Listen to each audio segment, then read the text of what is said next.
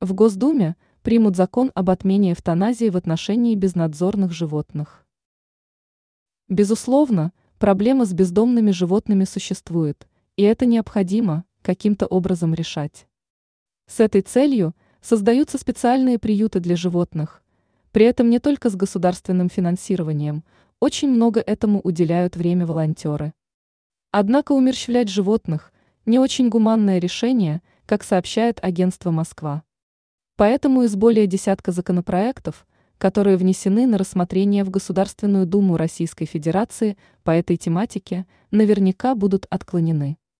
Депутаты настроены решать подобные вопросы гуманным путем и рассматривают варианты увеличения количества приютов для бездомных животных. Ранее сообщалось, что в столице есть постоянная возможность для вакцинации животных от бешенства, причем на безвозмездной основе.